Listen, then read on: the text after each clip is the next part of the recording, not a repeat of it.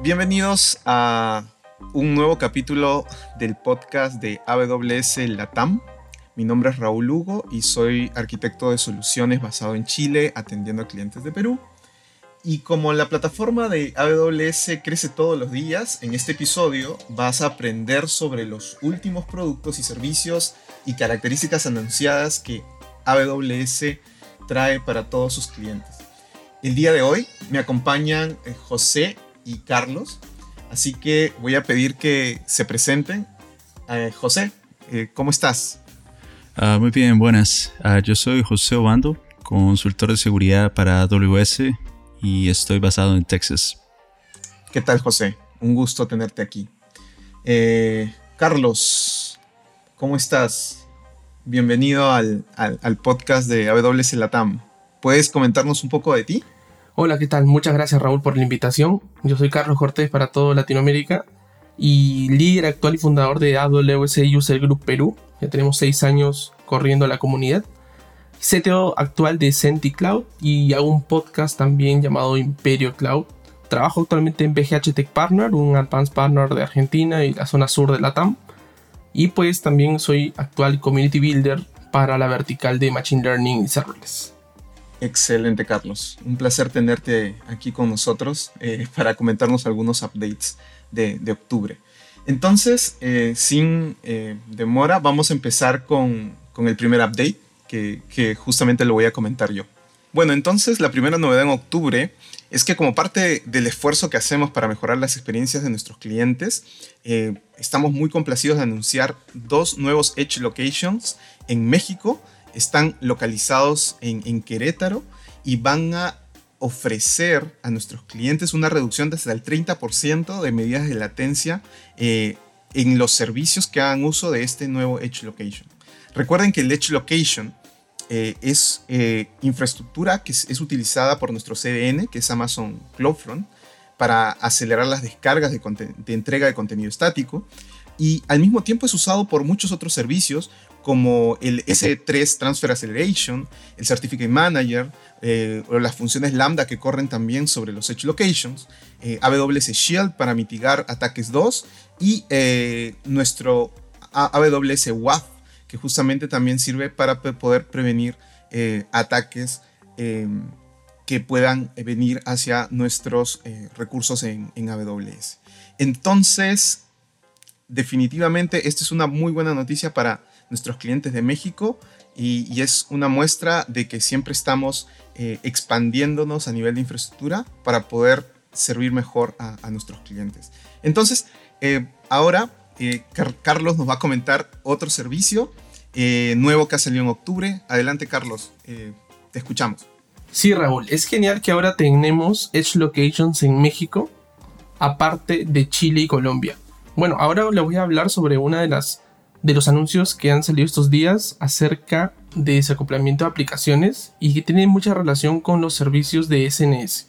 Y justamente es un nuevo feature que es los tópicos FIFO, ordenados, así como los que tenemos en SQS. Y esto trae unas nuevas ventajas para desacoplar aplicaciones y para que podamos escalarlas de diferentes maneras. el desacoplamiento de aplicaciones es importante, especialmente en un sistema que requiere una alta resistencia, una alta una escalabilidad impredecible, ¿no? Y además de eso tenemos la mensajería síncrona. Entonces, justamente cómo va a evolucionar la mensajería síncrona. O recordemos principalmente qué cosa es la mensajería síncrona. Es un patrón de arquitectura para poder implementar comunicación entre los microservicios, algo como, conocido como el message passing. Entonces, ahora ya tenemos muchas más maneras de poder conectar nuestros servicios de servicio a servicio y integrarlos con SQS. Eso va a ser va, va a cambiar la manera de cómo arquitectamos las aplicaciones, ¿no? Y yendo un poco más a profundidad con esto, hay dos capacidades interesantes que nos van a permitir estos nuevos tópicos SNS que por cierto ahora solamente se podrán usar con las colas que también son FIFO, valga la redundancia, ¿no? Vamos a tener dos cosas importantes que es la estructura, el orden específico que van a tener cada una de las colas y los tópicos. Y también vamos a tener el tema de los deduplicados, ¿no? Entonces vamos a Eh, esas son las nuevas cosas que han salido para SNS. Y pues ahora uno puede arquitectar aplicaciones desde toma de datos en gesta con SNS FIFO, pasar a SQS FIFO y continuar como siempre lo habíamos trabajado cuando desacoplamos aplicaciones, que por ejemplo hacer un event trigger hacia Lambda y luego guardar ordenadamente hacia Dynamo. Y con el de duplicado nos va a servir para poder aumentar más features en nuestras aplicaciones sin tener que editar código específico. Si ya algo funciona desde una cola, por ejemplo, que recibe todos los, los mensajes hacia un Dynamo o hacia una base de datos, podemos agregar eh, este patrón de arquitectura adicional llamado como fan out, ¿no? en forma de abanico, entonces de manera que desde SNS FIFO agregamos un SQS adicional y ese SQS puede mandar hacia otro proceso. Entonces ya estamos agregando muchas más filtros, mucha más complejidad a nuestra arquitectura sin tener que modificar mucho código. Están muy interesantes. Super Carlos, es muy interesante eh, que ahora tengamos SNS FIFO y SQS FIFO para poder agilizar la creación de soluciones que necesiten este patrón de arquitectura para nuestros clientes. Súper. Ahora, con otra novedad de octubre, José eh, nos va a comentar algo de AppSync y Amplify relacionado con seguridad. José, eh, te escuchamos atentamente. Ah, gracias, Raúl. Ah, este mes hemos tenido bastantes anuncios en el área de seguridad. Hoy les voy a comentar dos en la categoría de serverless. Ah, como algunos de nuestros oyentes sabrán, tenemos diferentes métodos para manejar infraestructura como código, como CloudFormation o el AWS Serverless Application Model, también conocido como SAM. Ah, uno de mis favoritos es Amplify, que es realmente útil para desarrollos de aplicaciones móviles o web. Una de las características de Amplify es que puedes crear una aplicación full stack relativamente fácil, sin conocimientos previos de la consola de AWS. Agregar componentes es bastante sencillo. Por ejemplo, puedes implementar autenticación con Amazon Cognito dentro de tu proyecto usando el comando um, amplify add auth y respondiendo a las preguntas que te salen en el prompt sin necesidad de, saber cómo configurar el servicio manualmente desde la consola. Lo que nos lleva al primer anuncio del que les quiero comentar este mes y es que Amplify ahora permite utilizar user pools y identity pools de Cognito ya existentes.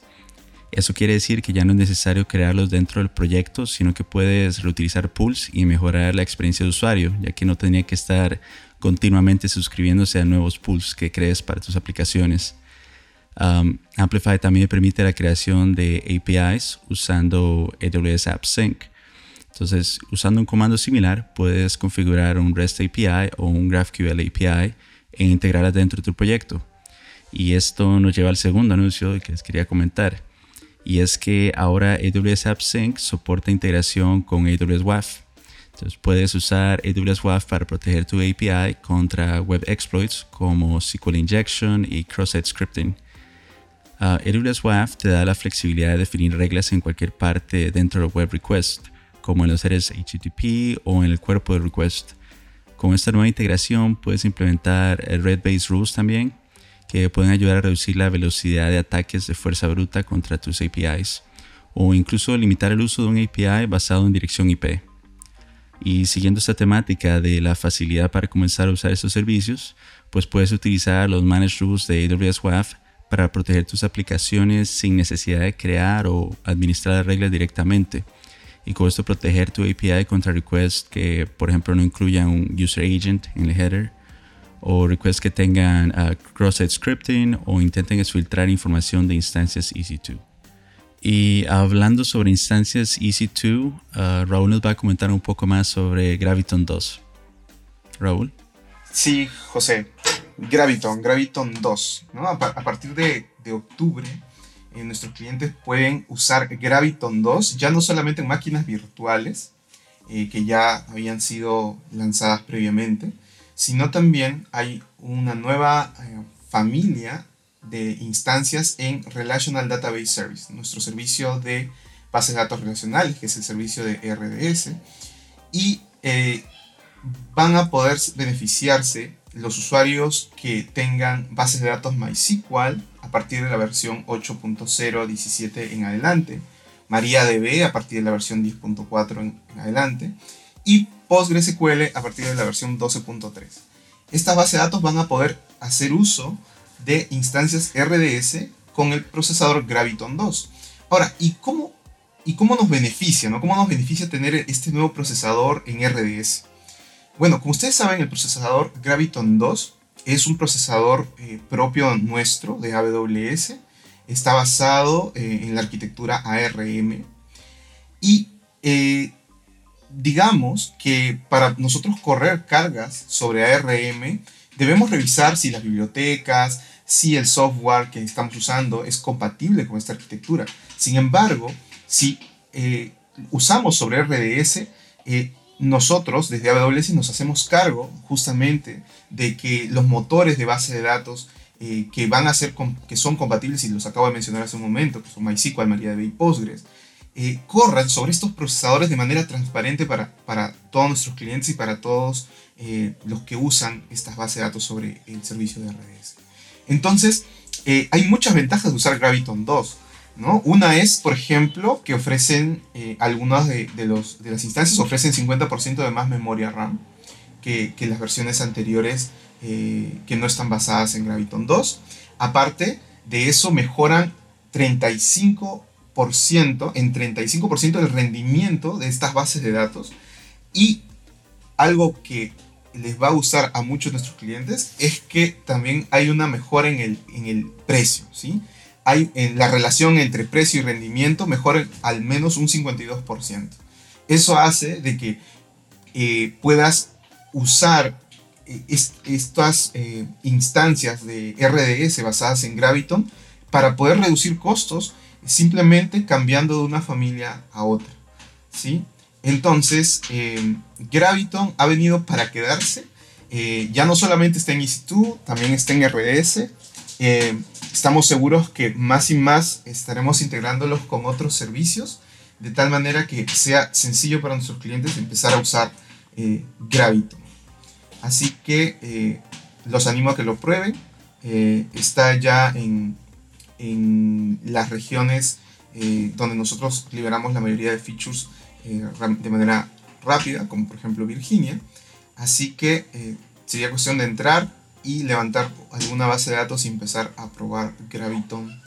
Y por eso eh, vamos a tener un eh, capítulo, eh, digamos, un, podcast específico, un episodio del podcast específico para todo lo que es Graviton 2 en el futuro. ¿sí? Así que estén atentos, pronto vamos a liberar un, un episodio dedicado solamente a Graviton. Bueno, entonces ahora pasemos al tema eh, de Machine Learning. ¿sí? Carlos, eh, que es especialista en Machine Learning, nos va a comentar un poco acerca de las novedades que tenemos en octubre relacionadas a Machine Learning. Adelante, Carlitos. Gracias, Raúl. Vamos a revisar ahora uno de los mejores updates de octubre relacionados con Machine Learning. Y vamos a enfocarnos en SageMaker Autopilot. Recordemos que SageMaker Autopilot proporciona modelos de la más alta calidad para conjuntos de datos grandes y equilibrados, ¿sí? Pero ahora, vean este update, SageMaker Autopilot ahora puede proporcionar modelos que son hasta un 200% más precisos. Ahora, lo interesante de este update es que ahora vamos a soportar set de datos pequeños y también imbalanceados. ¿Qué quiere decir esto? Que pues vamos a poder entrenar modelos que tienen muy poca data, alrededor de 500 registros, y que también normalmente no hayan pasado por un proceso de de, ordenamiento, de transformación adecuados, que por ejemplo eso se conoce como los, los datasets imbalanceados o desequilibrados. ¿No? Entonces ahora SageMaker Autopilot soporta este tipo de, de, datasets. Y es muy importante porque nos ahorra mucho tiempo. Entonces, otra de las cosas que tenemos que recordar es que SageMaker Autopilot nació con la necesidad de cubrir eh, la tecnología de Auto Machine Learning para que el desarrollador o una persona que no sabe mucho de Machine Learning pueda correr un modelo de manera automática y generar un código transparente para que con esa pueda generar modelos de mucha más calidad o editarlos. De esa manera nos va a facilitar mucho el time to market o de, lo que nosotros queramos solucionar. ¿Qué otra cosa tenemos en SageMaker Autopilot? Esa es la primera, el primer update. El segundo update muy importante que ha sufrido SageMaker Autopilot es que a partir de ahora vamos a poder usar una nueva métrica. Recordemos que actualmente se pueden usar el F1 score, se puede usar el accuracy para los modelos supervisados. Pero ahora vamos a agregar el AUC, ¿no? Vamos a agregar el ROC, mejor dicho. El ROC, que, por cierto el AUC es la, área bajo la curva del ROC. Pero al agregar el ROC vamos a agregar una capa de, precisión mucho mejor, ¿no? De, poder evaluar nuestro modelo de una mejor manera. Y para, que, para todos los que nos están escuchando, el ROC, pues es nada más que la sensibilidad frente a la especificidad para un modelo de clasificación binaria. Nos estamos más o menos evaluando la tasa de verdaderos positivos frente a la tasa de falsos positivos. Entonces, a nosotros aplicar el AUC, eh, lo que vamos a obtener es que, cuál es la probabilidad de que un dato positivo sea positivo frente a uno que es negativo. Entonces, entonces obviamente, es lo que nosotros siempre queremos saber, ¿no? Queremos saber que una persona realmente eh, se va de, de un... O sea, tenemos churn, por ejemplo, frente a una persona que no va a hacer churn. Me interesa más quién va a hacer churn. Entonces es una de las métricas más que tenemos y eso va a ser muy importante. Adicionalmente, y ya para terminar esta parte de, del update de Machine Learning, ha aumentado mucho la velocidad de, de creación de los modelos. Ese Champion Challenge realiza Autopilot con muchos de los modelos predefinidos internos en, en AWS hasta un 40% más. De manera que nuestras implementaciones serán más veloces, impactando también en menores costos de procesamiento. Excelente, Carlos. Muy interesante las nuevas funcionalidades de SageMaker Autopilot. Estamos seguros de que van a servir a nuestros clientes en el desarrollo de sus modelos en AWS.